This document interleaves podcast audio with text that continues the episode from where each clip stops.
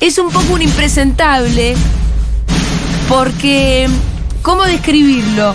El tipo escribe, cronista, novelista, eh, un motorcito, inventor de nuevos medios de comunicación, cosa que lo pone un poco en lugar de colega. A Cristian Alarcón un aplauso. ¡Bravo! Gracias, pueblo. Hola, Cristian. ¿Cómo estás? Bien, muy bien. Qué manera de inventarte vos. Recién hablaba ¿Eh? con mi socio y le decía, bueno, pero podemos hacerlo todo otra vez, o sea, igual no importa. Pero ¿por qué tenía que volver a hacer todo otra vez con todo tu el socio? tiempo estamos un poco así, viste, yo creo que, bueno, nunca, creo que nunca fui muy distinto. Sí. Igual, viste, Juli, yo- yo estuve eh, en diarios hasta los 40. Sí. Tengo 51. Yo estuve mucho tiempo en Página 12, estuve al principio en Clarín, después Sí.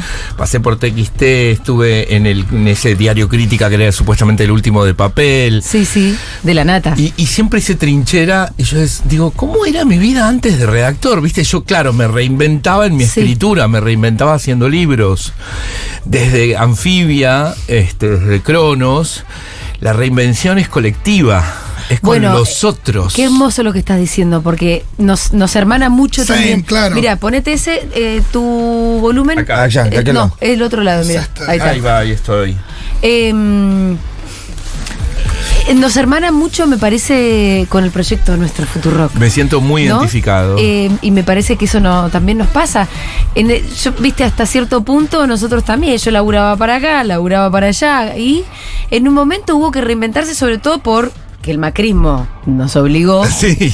a reinventarnos y armar un proyecto que es mucho más colectivo, que implica tener arriba del barco a la mayor cantidad de gente posible, ¿no? Sí. Eh, para tenerlo a flote, y- extrañamente. Y eso, eso la verdad que es salvador. y sostener, ¿no? Sostener y cuidar. Me parece que ahí hay dos, Mm. dos cosas fundamentales, ¿no? Cómo se sostiene al otro y cómo se sostiene uno, cómo lima uno, ¿no? La brutalidad, la aspereza del trabajo individual del periodismo, que es muy competitivo y que está fundado en la idea del lobo solitario o de la loba Total. solitaria, todos Sí. en un momento, digamos, de mi propia carrera, cuando trabajaba en página investigando escuadrones de la muerte, encerrando malvados, que me encantaba hacerlo.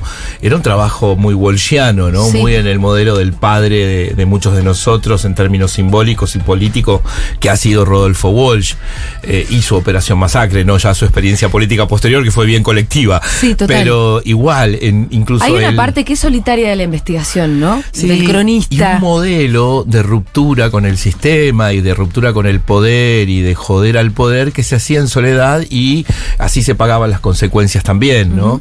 En todas las dictaduras. Yo en la dictadura chilena también conozco la experiencia de los periodistas y todavía los que, los que están siguen enarbolando esa idea. Y esa idea perece con el neoliberalismo de los 90 y se reempieza, se empieza a convertir en otra cosa. Algunos nos subimos a esa, digamos, posibilidad que se abrió Sí. en términos de futuro, justamente, que es la posibilidad de entrar y salir de un modelo en el que podés seguir teniendo tu marca personal. Yo creo que, digamos, evidentemente, anfibia también soy yo. Es decir, ahí empezás a tomar conciencia de cuestiones a las que antes les tenías cierto recelo, ¿no? El marketing, la idea de marca, que durante tanto tiempo desde las izquierdas nos equivocamos pensando que eso era patrimonio de la derecha. Claro, claro. Y que en definitiva después la cultura digital nos enfrenta con eso y dice, flaco, Tiene que ser lindo, tiene que ser, tiene que ser amable, tiene que ser agradable, tiene que, ser- empático, llegar. tiene que llegar, tiene que ser masivo, ¿no? No, Como- y supongo, supongo no. eh, damos cuenta acá y lo vemos en otros lados que eh, Anfibia en ese sentido es una referencia absoluta. La idea de que se tiene que ver bien, digo, además de que el contenido sea hermoso y sea. eh, Que no es solo elevado. diseño, también hay arte, ¿no? Y eso es, eso es muy lindo, como ustedes con la crónica decidieron que también hubiera un artista que... Tengo una idea en la cabeza que me está dando vueltas y la a estoy ver, laburando la con próxima el idea tema de del arte. No, no, es que, que, eh, estamos como que hacemos una membresía, no hacemos una membresía. Sí. Ustedes son unos genios haciendo eso, y lo han Sí. hecho creo que mejor que nadie. Pero es distinto con una radio por el caudal de gente. Sí, porque además les- le- tenés la posibilidad de machacarles todo, todo, el día. tiempo, claro, sin parar. Y, y la comunidad es otra cosa, es distinto. Pero entonces estamos entre que no es una membresía, entonces es una comunidad. Pero nos preguntamos, ¿da para que Anfibia le pida guita a sus lectores y lectoras? ¿No? Si nos banca, la mitad de lo que hacemos lo banca una universidad pública, los Ajá, salarios de la sí. mitad de nuestra gente salen de la Universidad San Martín como siempre. Y el resto lo conseguimos bregando y remando desde Cronos, que es una asociación civil, para poder experimentar, para hacer un festival, para hacer periodismo performático, para crear este, espacios de pensamiento con filósofos contemporáneos de todo el mundo, para hacer to- todo el delirio está sostenido por este laboratorio que es Cronos. Y entonces, ¿qué le decimos a la gente? Y lo que yo planteaba es, no, tenemos derecho a decir, ¿sabes qué? Nosotros no te estamos pidiendo plata para existir. Nosotros te podemos pedir para seguir probando. O sea, compartí conmigo el placer no de Sí. si no me das, me muero. ¿Viste? Sino dame para jugar más, ¿no? Pero ¿qué les damos? Entonces, estoy especulando, hablé con un par de artistas y me dijeron que sí, con crear de nuestros, de nuestro arte NFTs. ¿no? Ah, y ver Lindo. cómo nuestra gente se puede hacer de sus primeras obras y de paso darle lugar, más lugar todavía al tema de la tecnología Sí. y entender juntos de qué se trata un Eh, NFT. eh, explícate lo que es. Un NFT o NFT en principio es una obra de arte que solo tiene valor por estar encriptado en eh, la deep web o en la web, no sé Sí, es todavía digital, de qué es- y modo. es única. Es única, pero al mismo tiempo repetible en múltiples formatos. Cuando vos la adquirís, la podés tener en una pantalla en tu casa, la podés tener eh, impresa en una remera o la podés replicar. ¿No? Sí, escúchame, Cristian, hay gente que está haciendo mucha guita con eso. Aparentemente, jugate, y a mí me da mucha envidia eso, no, Julia. jugate, mira, eh, te salen bien las cosas también, te quiero decir. te quiero No sos un chabón que fracase seguido, ¿no? Eh, No me gusta. Fracasé mucho cuando era chico. Bueno, eh, vamos a, a tu, a tu última novela, Dale. que ya te conté, la leí con avidez. Y mm, me llegó a la radio, la verdad, y vi- viste cuando fue una alegría, porque uno ya había leído que vos habías ganado el premio Alfaguara, que es un premio re importante, em, y la confianza en tu pluma, ¿no?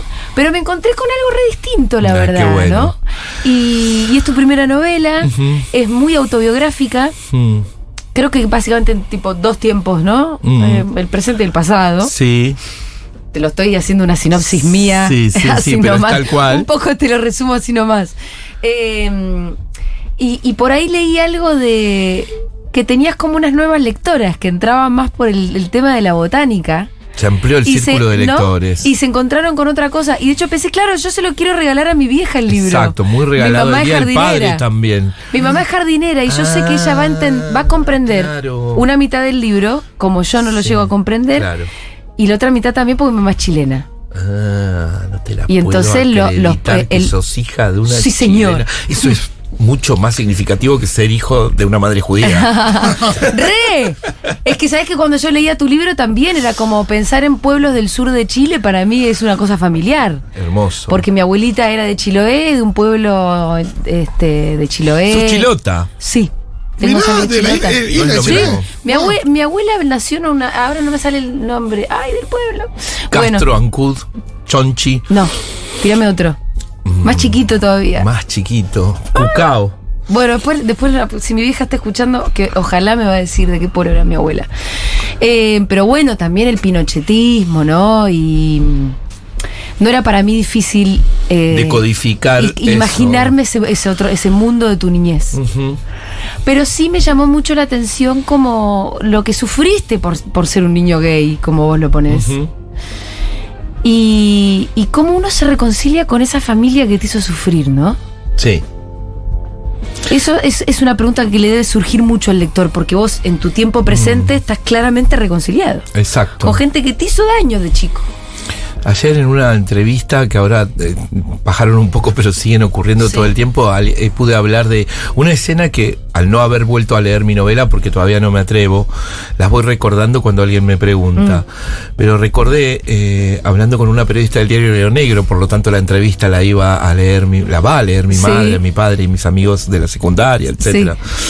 Eh, una escena que el niño comparte con esa madre ya grande cuando regresan a un rancho de adobe en el que vivieron cuando Sí. llegan de- del exilio, de la, de la migración que fue en el 75.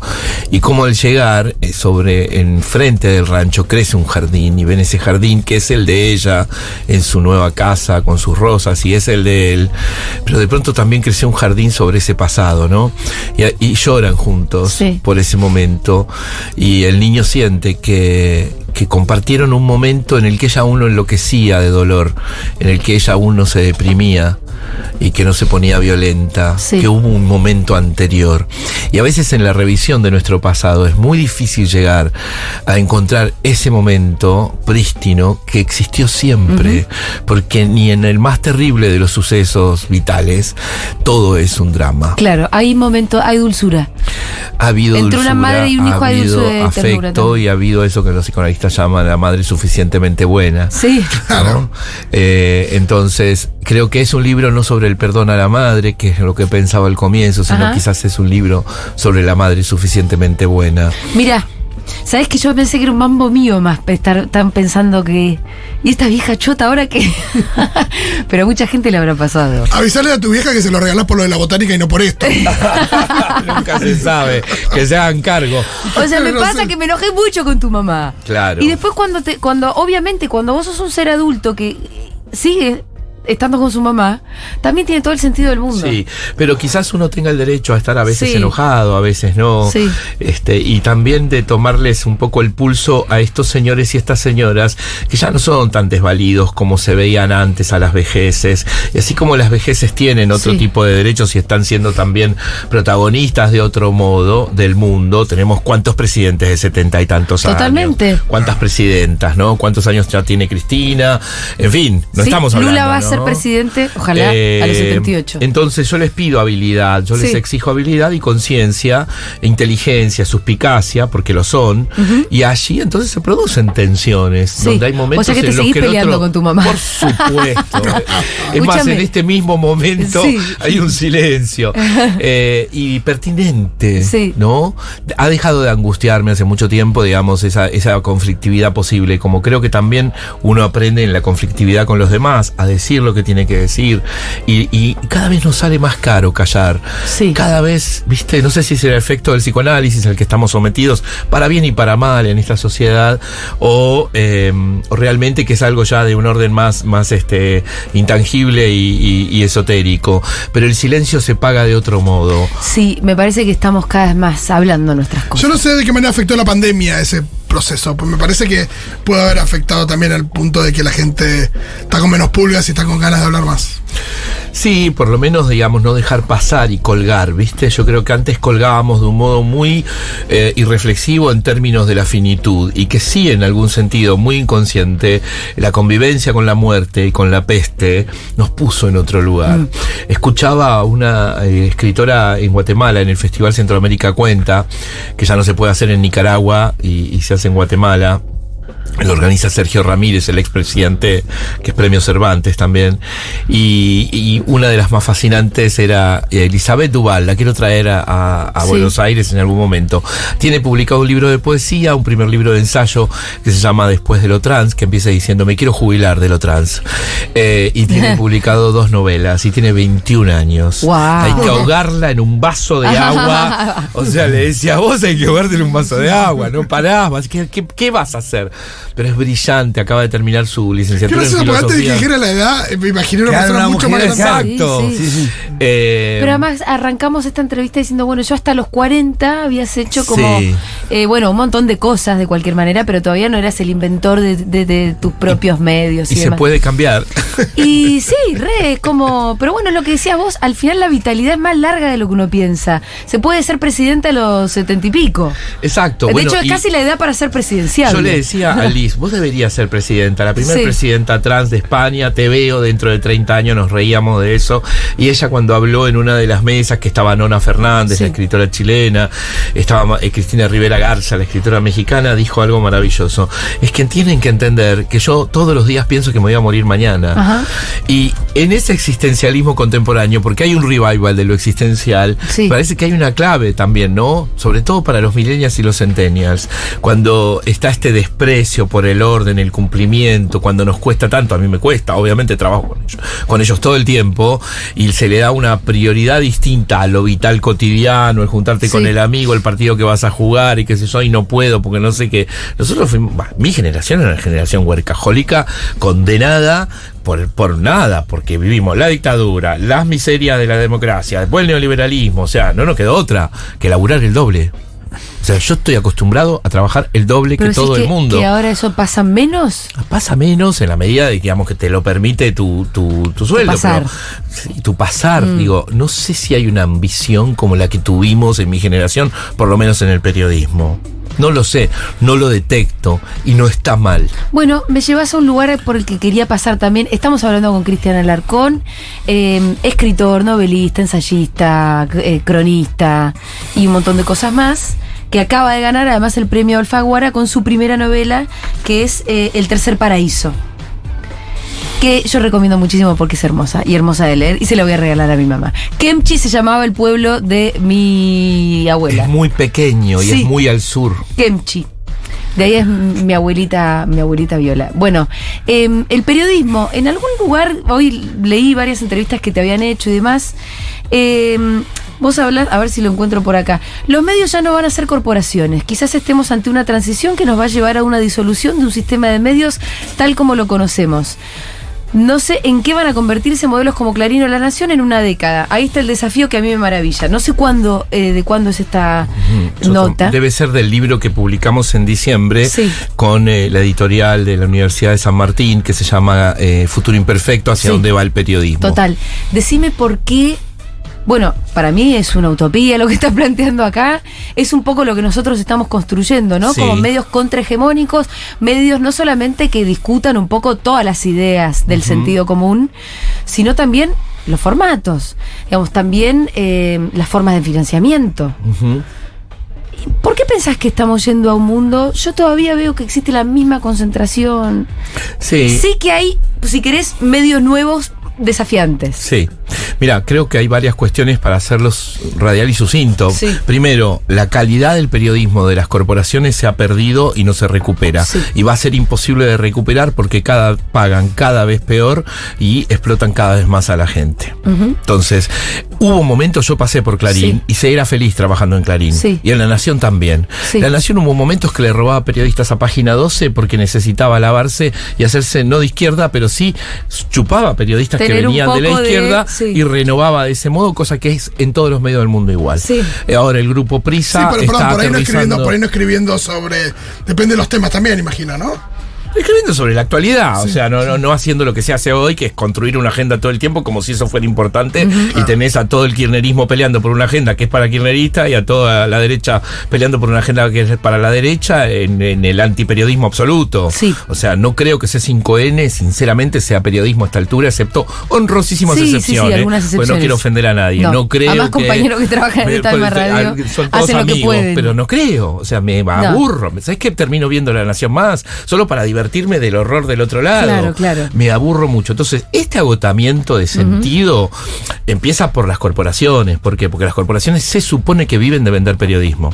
Pero es mentira. Es ya mentira, viven es de la cuestión del, del, digamos, de los datos, viven de, de, la del- de los negocios tecnológicos, Sí, sí. de las telecomunicaciones. Forman de- parte de grandes conglomerados que muchas veces tienen sus otra intereses cosa. son otros. Y así Sí, los es en intereses todas son partes. negocios. ¿eh? Es Mm. en todas partes. Sí, y sí. además vienen a comprar los millonarios que no tienen nada que ver. Semana acaba de ser comprada por un impresentable que echó a todos los periodistas interesantes de la revista más importante de Colombia.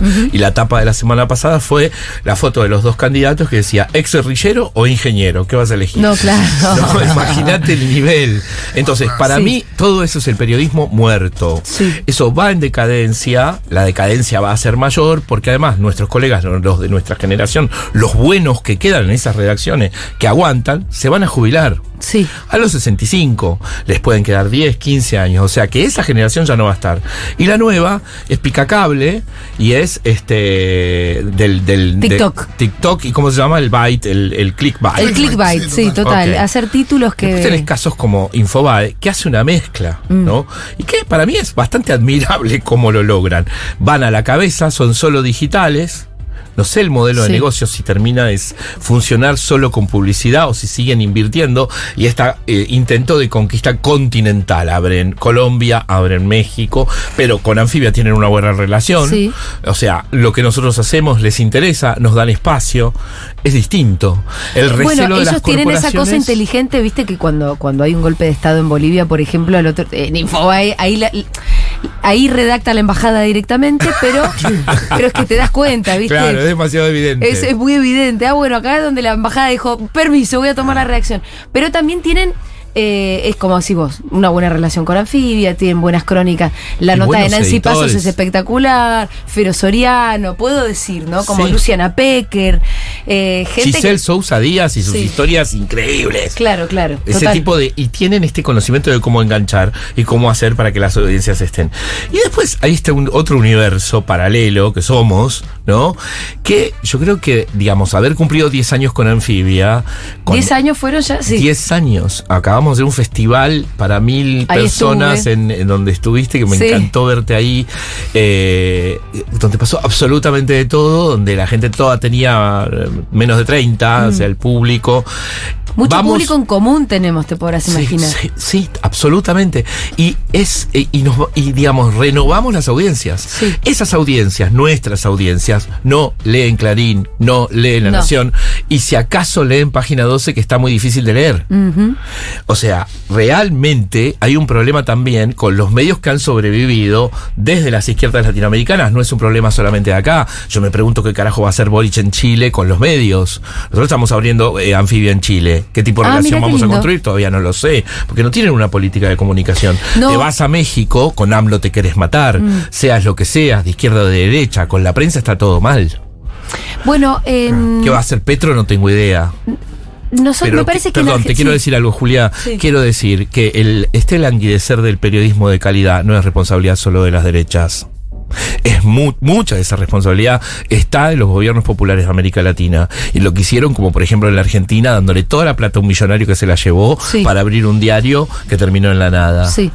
Sí, o seguir dándole toda la plata a Clarín y toda la plata a la Nación. Buah, peor todavía. Al día de hoy, uno dice, ¿pero por qué? ¿Pero por qué le compras la munición, como decía el Pitu el otro día? Bueno, los quiero presentar. Fito Mendoza Paz, el Pitu Salvatierra, Cristian Alarcón. Muchas Nos hemos gracias. conocido en Nacional, creo, no me acuerdo. O, o ya habías venido acá a Yo creo que he estado un par de Sí, veces. ¿no? Sí, sí, nuestro, nuestro cinéfilo, nuestro, eh, nuestro villero. Sí. Popular. No, estábamos hablando hace un ratito de, de tu gran crónica, este, cuando me muera quiero que, que toque Sí. cumbia, que el Pitu también lo había leído. Eh, bueno, el Pitu conoce el pasillo de su barrio, pero se ve que vos también te metiste mucho, muy fuerte ahí. Estoy hablando de una crónica ya antigua, en un ¿no? Pero- momento, sí, es un libro particular. Cuando me muera, fue Sí. como una especie de bestseller cuando salió Total. y después se convirtió en una especie de long seller. Vende por goteo eh, y se lee permanentemente porque entró en la cárcel, en los institutos de menores, pero también en las universidades, en las carreras sociales, en literatura, en periodismo. ¿Y vos por qué crees que pasó eso con ese libro? Yo lo escribí para que los pibes del barrio lo leyeran tomando el 60 Mm. eh, en Constitución y bajándose en Tigre. Eh, el 60 o no sé qué micro era, digamos, pero la idea Es era que 60. pudiera, Sí. pudiera ser leído en dos horas y media más o menos y que tuviera un ritmo trepidante y que no te dejara descansar como, bueno, como una buena novela.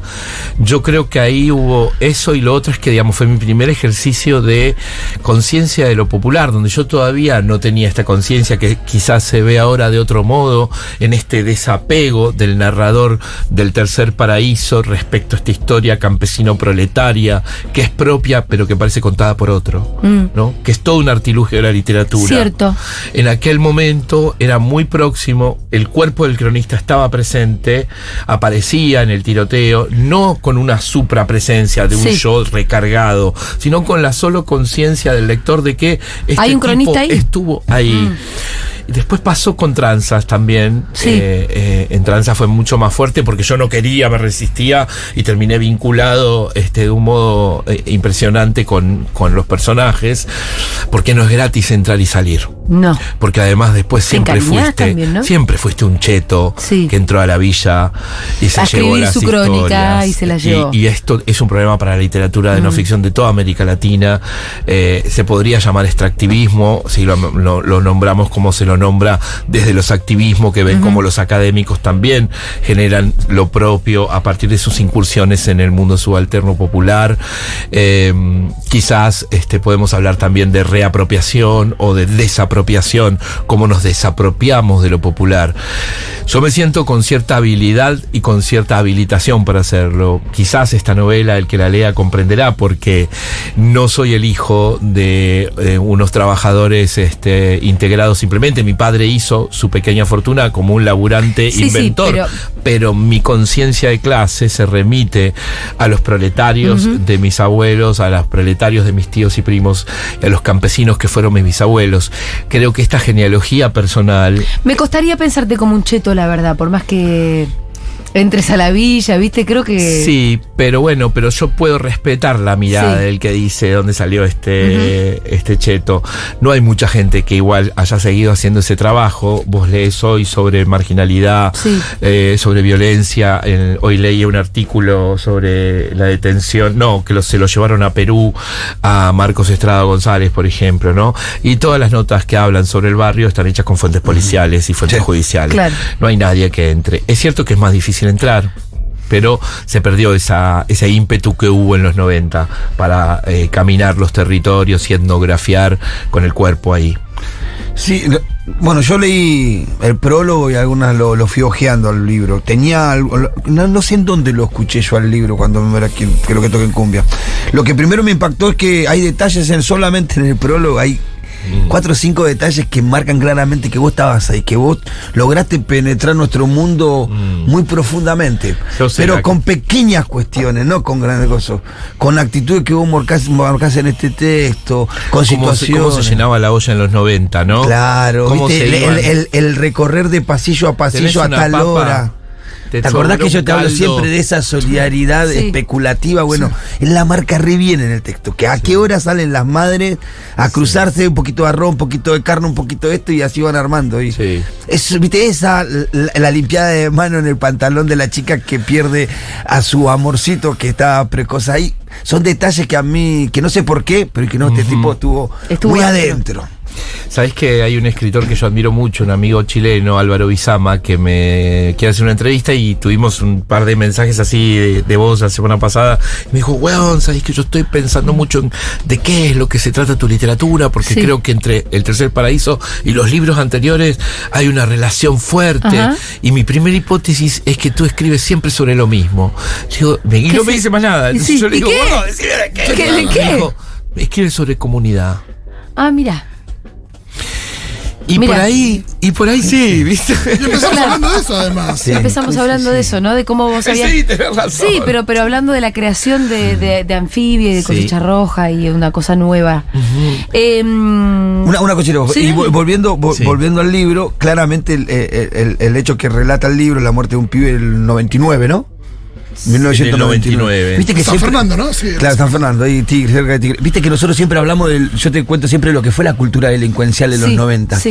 Y este pibe muere en un. que también me marca que, que conociste mucho, porque verdaderamente en fines de los 90 y principios de los 2000 hay un cambio de época.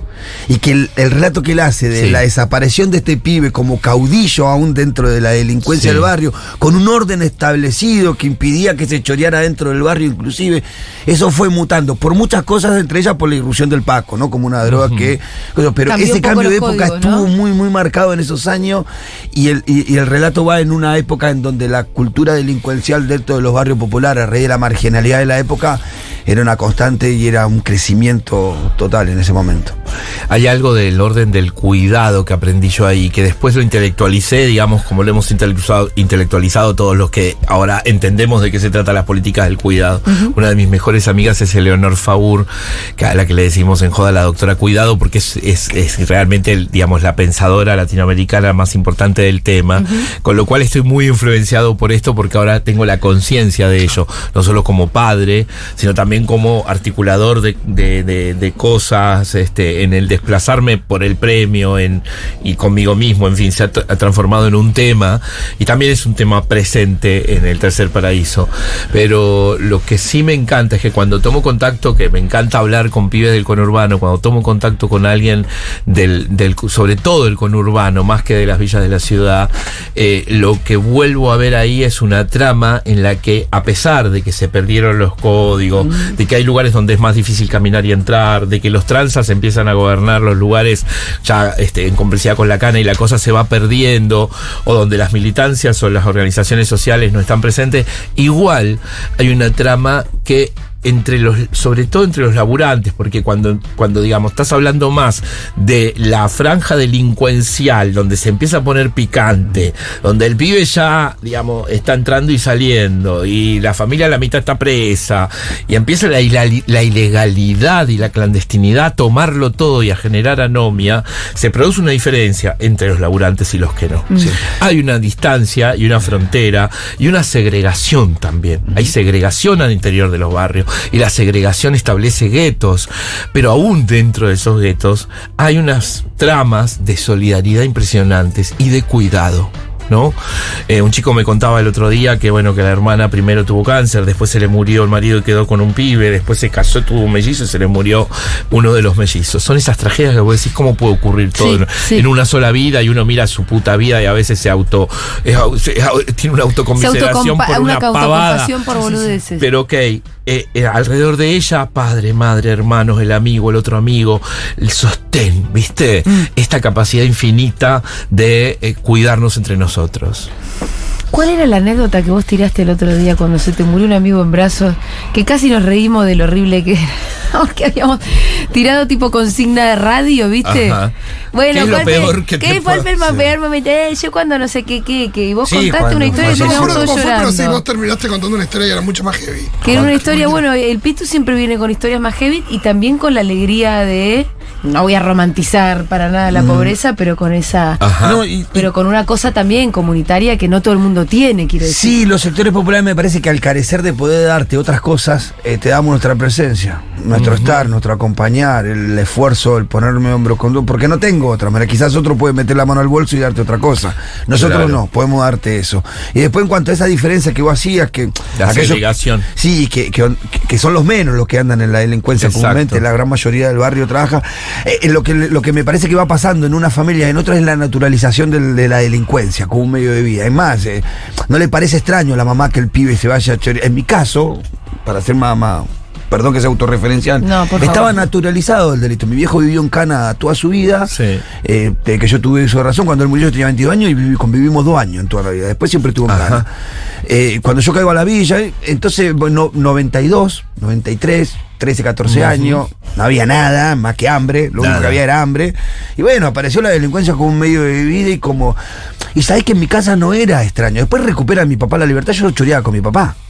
Me agarró mi viejo. contaste que te pasás a buscar por el colegio. Me pasaba a buscar por el colegio y me iba a. Era algo natural. en mi- Hermano, yo le decía a mi vieja, me iba a, la- me iba a laburar. Exacto, pero Me voy a laburar, decían todos así. Me voy voy a a laburar. laburar, tengo un laburo. Entonces se iban y era naturalizar que se dedicaba a eso y que de eso vivía la ¿Y familia y, con ustedes- todos los riesgos que implicaba eso y la familia también dispuesta a Claro. asumirlo, ¿no? Al- porque esto trae un costo, un Y costo los costos enorme. Bueno, ir ¿qué a las visitas, llevar El eh, peligro, boludo, de el salir a bagallo, chorear. ¿no? Sí, las muertes que te rodean, o sea, siempre digo lo mismo, nosotros éramos 15 y 16 pibes cuando yo llegué al barrio, la Claro. bandita, y de hoy vivimos 4 o 5, y de los 4 o 5 que vivimos, 3 están en cana para nunca más, y otros dos, uno está, uno soy yo y el otro está perdido, lo tenemos que andar rescatando cada Pero 3 fíjate- semanas al Paco. Pero fíjate Claro. que de 15, Claro. que de 15, el único que está bien sos vos. Y el único que podría decir que estoy No, que un está poco bien, bien, digo que- o sea, que tiene un camino, que más o menos construyó una familia, sí, soy yo, el resto está Uno de 15. penando. Pe- murieron muchos, 12 murieron, 11 murieron. El otro día los conté. En cualquier situación de esa. Viste que en- cuando me muera hay una escena en la que me muestran una foto de un carnaval donde me empiezan a marcar a todos los pibes y ahí es la primera vez que yo tengo esta imagen que vos contás en vos mismo de cómo era tan frágil la vida, ¿no? Claro. De cómo la fragilidad de esas vidas era absoluta eh, y que el frente en definitiva vital al, al ser una especie de Robin Hood, digamos, los, los representaba. El frente es el protagonista de, el de frente la vital historia, el de cuando me muera Sí, sí. los representaba respetaba a El todos y, y por eso, digamos, lo convierten en un santo de los pibes chorros. ¿no? ¿Nunca quisieron hacer eh, una película de esa historia?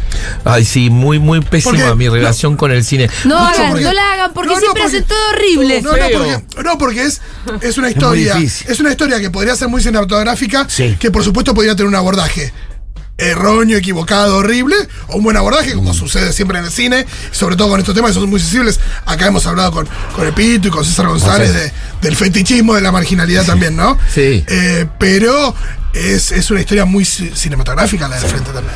Eh, sabés que Pitu, eh, Pitu, perdón, eh, ¿cómo se llama? Camilo. Ah, No, no, no, no, no. César. César González. No, no, no, no. Un director, este, Mentasti, Pucho. Pucho, Mentasti me Sí. compró los derechos hace muchos años y los Sí. tuvo cinco años y los perdió.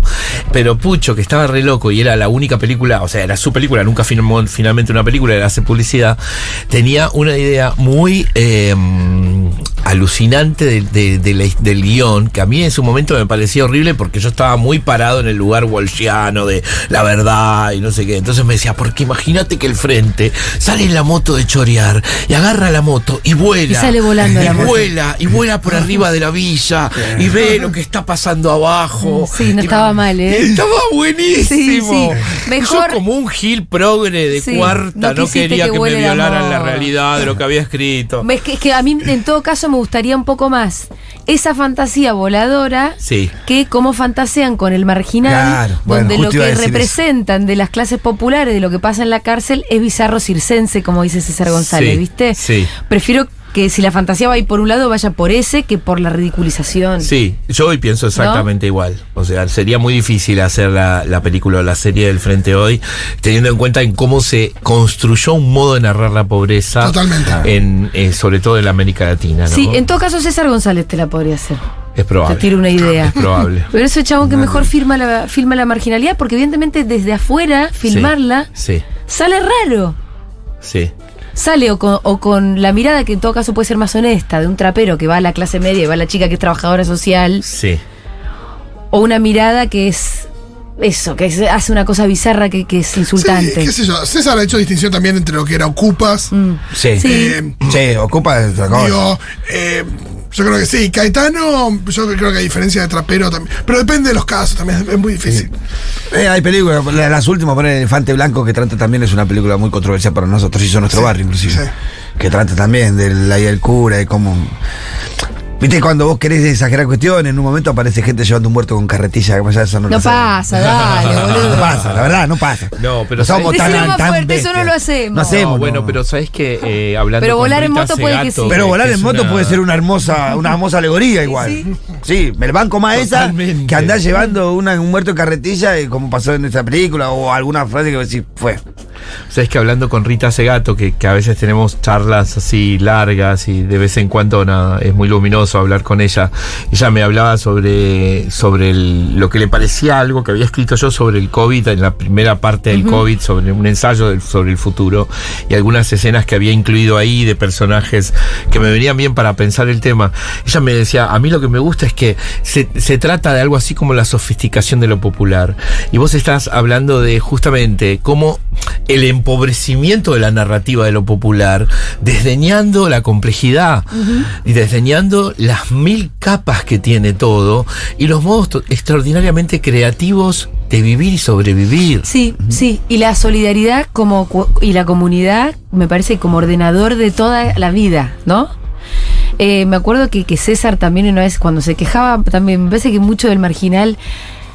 Y no sé si había habido una escena con una Navidad horrenda. Y él dice, la verdad que la Navidad en la cárcel está buenísima porque todos nos sentamos, compartimos lo que tenemos para, para morfar que nos trajeron. Y se ponen re locos Y se y, ponen es el día que más droga hay en Claro. todo el año en la cárcel, que corre por todos lados, no hay quien no Y te hay diga, te querés tomar una, querés fumarte uno, querés hacer Claro. cualquier cosa que vos quieras hacer esa noche, está, po- po- podés hacerlo, así que la noche más, co- sí. Pero es una fiesta, Eh, digamos. Eso sí, es una noche más alegre, cosa. La- Y lo que- además hay una especie especie de, de armisticio y nadie Claro. mata a nadie. Esa noche no se pelea. No hay Navidad. pelea ese Con día. suerte algunos garchan. Con suerte. Sí, claro. Sí, claro. César, César participó de la primera temporada del Marginal y Claro. cuando salió la segunda escribió esa nota. Sí. em, contra. arrepentido. Sí. Sí. incluso diciendo estoy arrepentido de haber Claro. estado. Eh, mm, muy bien, ¿cuáles son los próximos proyectos? Además, acá hay gente, hay mensajes que decían, yo me suscribo a Anfibia. ¿En serio? piden". Sí. Vamos. Sí. A un, un par tenés. Un par tenemos. Sí, un vamos par para, vamos para allá, vamos para allá. Eh, bueno, vos tenés esa cosa que te animás también. Sí, hay un punto en que yo, viste, el miedo lo perdí Sí. de chiquito en esa Mm. escena que, que cuento en la novela, cuando me arrastraban por el patio de una escuela de Chipoletti arriba de los cardos y. Ya- ya peor no puede y- ser. Y no sabía cómo defenderme y agarré un montón de arena y les tiré arena en los Sí. ojos y los dejé ciego a todos. Siempre digo que después no tuve más miedo. Pero no, no tengo miedo cuando salto, lo que sí tengo preocupaciones, viste, hay Sí, momentos bueno. de intensa preocupación. Tenés que pagar sueldos también cuando sos jefe de algo nuevo, y ¿no? Pensar en no, no, no, no, uno siempre tiene para pagar este año, pero el año que viene y el próximo, y hay momentos en que no se puede continuar un proyecto y gente que queda afuera y uno piensa cómo volverlos a traer, Mm. eh, pero no tengo miedo de saltar, viste, de dar el salto. Eh, a mí me gustaría como explorar mucho más en lo performático y con la tecnología, es muy caro hacerlo. Eh, con las performances nos va bien, vamos a estrenar tres ahora en julio, Ajá, agosto, en sí. el Conti, que quedaron suspendidas antes de la pandemia. Vamos a hacerlo también en Colombia y estamos por hacerlo en México. Llevar el periodismo, viste, a esta cosa del cuerpo y a algo que no es literal, que no es una narrativa que podés eh, verla, escucharla y ya enterarte. Estás hablando para poner en contexto a la gente de algo que vos inventaste también, que es el periodismo performático, que es una forma de contar historias, ¿no? Es una Con- investigación o- con, algo más que palabras. Un artista y un periodista Sí. que durante cuatro meses laburan. La última vez fue con Lorena Vega y conmigo para luego bajar y aterrizar en una escena, eh, en una cosa escénica, digamos, en una sala o en un teatro y que te lleves de ahí algo que impacta y que te termina de aterrizar después. Cuando se produce una sinapsis que no es en el momento como propone el periodismo, sino que te la llevas y se cruza con la imagen que viste a los dos o tres días, con la canción que escuchaste, con el recuerdo que te produjo, con lo que soñaste. Me gusta como desmaterializar el periodismo, la idea de desmaterializarlo y volverlo menos tangible un poco. Y la tecnología como desafío de, bueno, el podcast que para nosotros ha sido, wow, Sí. La llegada a un mundo en el que nos quedamos, ¿no? Estamos terminando el de Piti Álvarez. Ah, mirá. Uy, qué que, eh, hay tipo, a pocos tipos quiero tanto Estamos como ahí haciendo eso Vecino para- nuestro, ¿no? Él vive en Pierabuena, en Sí. el barrio enfrente. Lo conozco de muy chico. De muy chico, 12 años. Ah, mirá. Una Sí, historia que habla también de, de- ¿Eras amigo de Piti? Eh, no éramos amigo amigo, él venía al barrio, él era el barrio enfrente, venía al barrio. Es más, en un momento de su juventud, cuando él arranca con. Había pica, Loca, contaste en un momento. Sí, venía con su. eh, tenía un Valiant sí. enorme, con dibujado, el cantante de rock a llevarse las chicas al barrio. Y nosotros lo queríamos cagar a trompada. La verdad, queríamos cagar a trompada. Sí, Era hace, el- ¿Y qué hace te- esa exhibición en tu barrio. Claro, venía ahí, el langa, ahí, tocaba la guitarra en la esquina, matémoslo a este. Después lo amamos. Después fue, él cerró muchos años el Ciudad Culta Rock, que es un festival que se hace hace 30 años en el barrio, que al principio lo cerraba Gardelitos, Sí. y después Sí. eh, lo empezó a cerrar Ti- Piti Álvarez, y un tipo muy comprometido con el barrio y con las cosas que pasaban. Tiene muchas canciones de mi barrio, lo queremos mucho. Y cuando, cuando, cuando pasó lo que pasó, cuando mató al fue que, duro, que- sí. que- ¿cómo lo viste vos? ¿Te No, parecía algo predecible o te sorprendió? Eh, sí, no, él venía mal hace mucho tiempo, venía con algunas situaciones complejas, el consumo de droga era muy fuerte con el tema del Paco. Es más, en los últimos recitales del, del 25 él venía muy tarde, en condiciones... Claro. Tres Llegaba horas tarde. horas tarde, Un claro. día lo tuvimos que ir a buscar, no lo encontramos por ningún lado, lo encontramos en La Matanza, en el lugar donde lo encontramos, Claro. lo pudimos traer. Ya venía con algunas situaciones complejas, era algo previsible. Nos dolió muchísimo, porque nos parece un loco hermoso, tiene una capacidad de para escribir, para cantar, para componer. Claro, Eh, brillante. Yo he tenido charlas con él en algunos momentos en unas esquinas que vos decís, con él y con Corneta también de los Gardelitos, un tipo Sí. formidable, Corneta. eh, una madrugada apareció a 4 de la mañana con la guitarra Corneta a tocar la quina con nosotros. Era hermoso, es- y, y- y Piti fue parte de eso, ¿no? Corneta, el de los Gardelitos. El de los Gardelitos que murió. El, el- El padre. El grandote. Claro. Y bueno, eh, sí, tenemos una gran historia con Peter. Qué bueno que está haciendo un poco. Tendrían que haberte entrevistado. Hay, algo que no se hizo. No sé, no, pero nosotros nos enteramos cosas del Pitu Salvatierra todos los Es un días. poco nuestro Forrest Gump. Es nuestro Forrest Gump. Ah, ¿estuviste ahí también? ¿Qué? Ah, no te puedo creer. ¿Cómo que te llamó Cristina por teléfono? Pero, no, pero otra vez mencionamos a Chávez. ¿Y qué vos le con- dijiste? Hola, sí, soy Cristina. ¿Qué? No, eh, pasa todos los días. Con Chávez, el otro día tiró también. ¿Con quién más habías Con, estado? con, con, eh, con, con- no, con Assange. Ah, eso. No, No, eso no, ya es delirio. No, le, le hicimos una nota en el Festival de, de- de- de Cine de Mar del Plata. Espectacular. Sí, nos hicieron una nota. Mira, Cristian, yo te digo, eh, del Pitu podrías escribir una crónica espectacular. Absolutamente. Espectacular. Eh, así que. Ya sabes. Personaje, No, personaje. no, es el mejor. Bien, eh, te tenemos que despedir. Bueno, qué placer. Eh, volver a decir, pasó bueno, rápido. recién hablábamos con Cristian, estábamos hablando con Cristian Alarcón, un novelista, cronista, escritor de todo tipo, fundador además de, de la revista Anfibia, que nuestros oyentes son recontralectores, también de Cosecha Roja, también sos docente, Sí, eh, doy clases en La Plata. Estuve la semana pasada dando teóricos a los pibes. Un inventor. De segundo año que me mata porque tienen la edad de mi hijo. mirá. 19. Nos me llevamos- mató eso. Cuando empecé a preguntarle, dije, uff. Ah, son re chiquitos. Sí. Porque vos a tu hijito lo debes ver todavía como un bebé. Eh, lo estoy viendo ya, ya tras, laburando, ya, lo veo putear contra el trabajo, ya tiene como algunas características de adulto, pero sí, claro. Este, el, el domingo fue, fue hermoso el Día del Padre con él y, y- y sentirlo, bueno, pequeño todavía, Sí, ¿no? sí. Bueno, también obviamente autor de la novela ganadora del último premio Alfaguara, El Tercer Paraíso, novela que es muy recomendable por mí, por lo menos, y disfrutable. Y así que te felicito, Cristian, Muchas gracias, por todo. Julia. Y gracias por haber Gracias pasado por, haber acá. estado en el Festival Anfibio. Fue lindo verte ahí, fue Sí, realmente estuvo hermoso. buenísimo tu festival. Este, y disfrutarlo también con vos.